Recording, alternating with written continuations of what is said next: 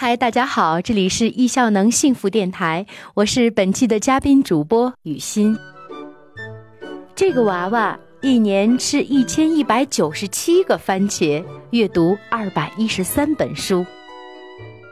二零一九年像一列飞驰的火车，高速行驶向二零二零年。这个年份听起来是那么充满未来感。十一月的一天。出差回到家已经是晚上八点多了，看到九岁的女儿爱丽丝坐在床上闭着眼睛在做眼保健操，这是自创的睡前仪式。看她认真的样子，好可爱。又看到作业完成后，书包也收拾好了，地板上的玩具玩好后已分类整理好，有点感动，有点欣慰。深深的感慨，好习惯像小树苗，当它长大的时候，会带来无比的惊喜。这就是一位母亲当时的心理活动。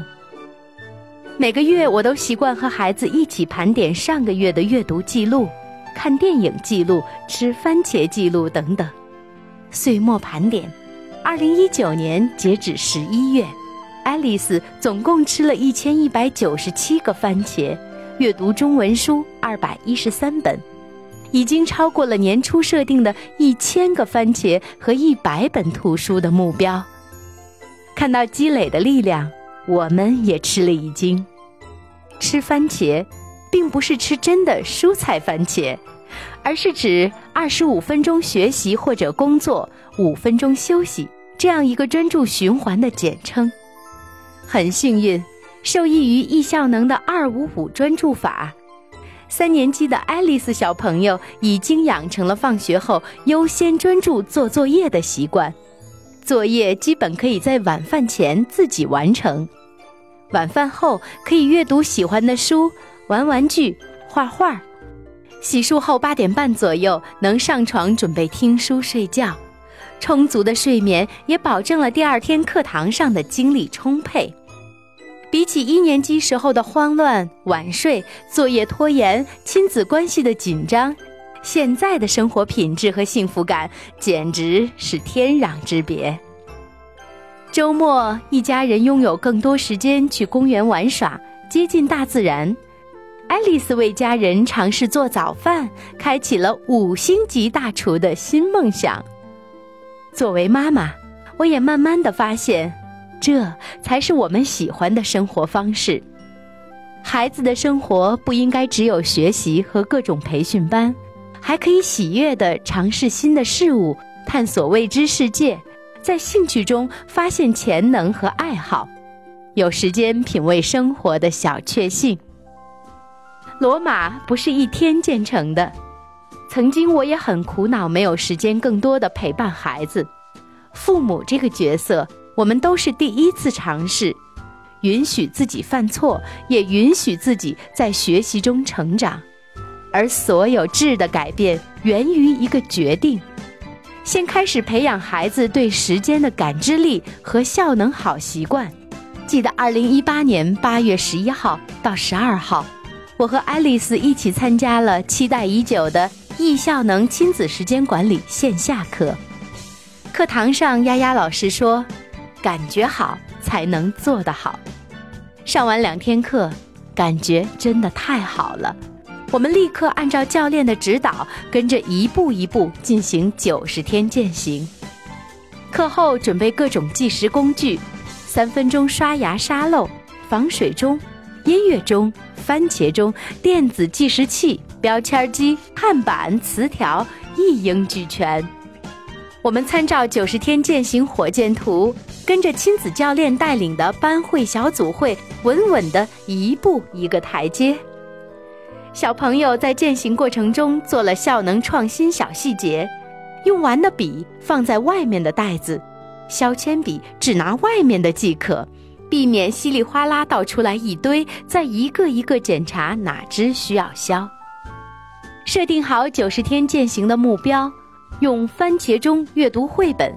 即使在旅行中，我们也坚持每天打卡，每天亲子同修，彼此发现对方的闪光点，彼此更亲密。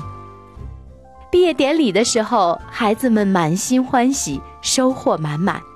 在鼓励和认可的氛围中，孩子们更加快乐和自信，开始学习关心身边的人，一起做公益。七十八期小朋友为留守儿童黄洼小学捐书，开始凡事提前，提前进入教室，训练碎片时间专注，开始梳理读书记录表，没有记录就没有发生。就这样。一步一步，我们持续的坚持做一件小事儿，吃番茄。目前为止已经十五个月了，在这个过程中，提高作业效率的同时，逐渐培养其他的好习惯，一点一点的进步。也许您会好奇，我们怎么样陪伴孩子爱上吃番茄呢？我总结了以下几点小贴士：一，环境很重要。类似专心学习、不做小动作这样的话，其实每个家长都唠叨过无数遍，结果是孩子们普遍都听不进去。很多我们明明知道的好习惯，单凭父母语言指令式输入是很难植入的。来线下课之前，我们也曾经尝试自己使用番茄钟，但是因为没有氛围，不告而终。在课堂上。几十位小朋友用十五分钟时间集体体验了一次只做一件事情的魅力。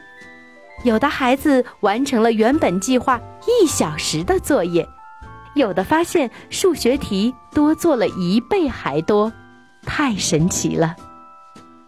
后来我明白，这是因为在集体学习的氛围中，丫丫老师启动了孩子大脑中镜像神经元，他们看到课堂上的画面。包括其他孩子如何做，自发的就会学着跟做。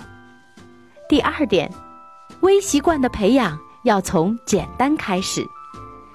叶武斌老师说：“没有人能一飞冲天，有的只是循序渐进的努力。”建议最开始番茄钟可以从十分钟设置，让孩子体验做到的感觉。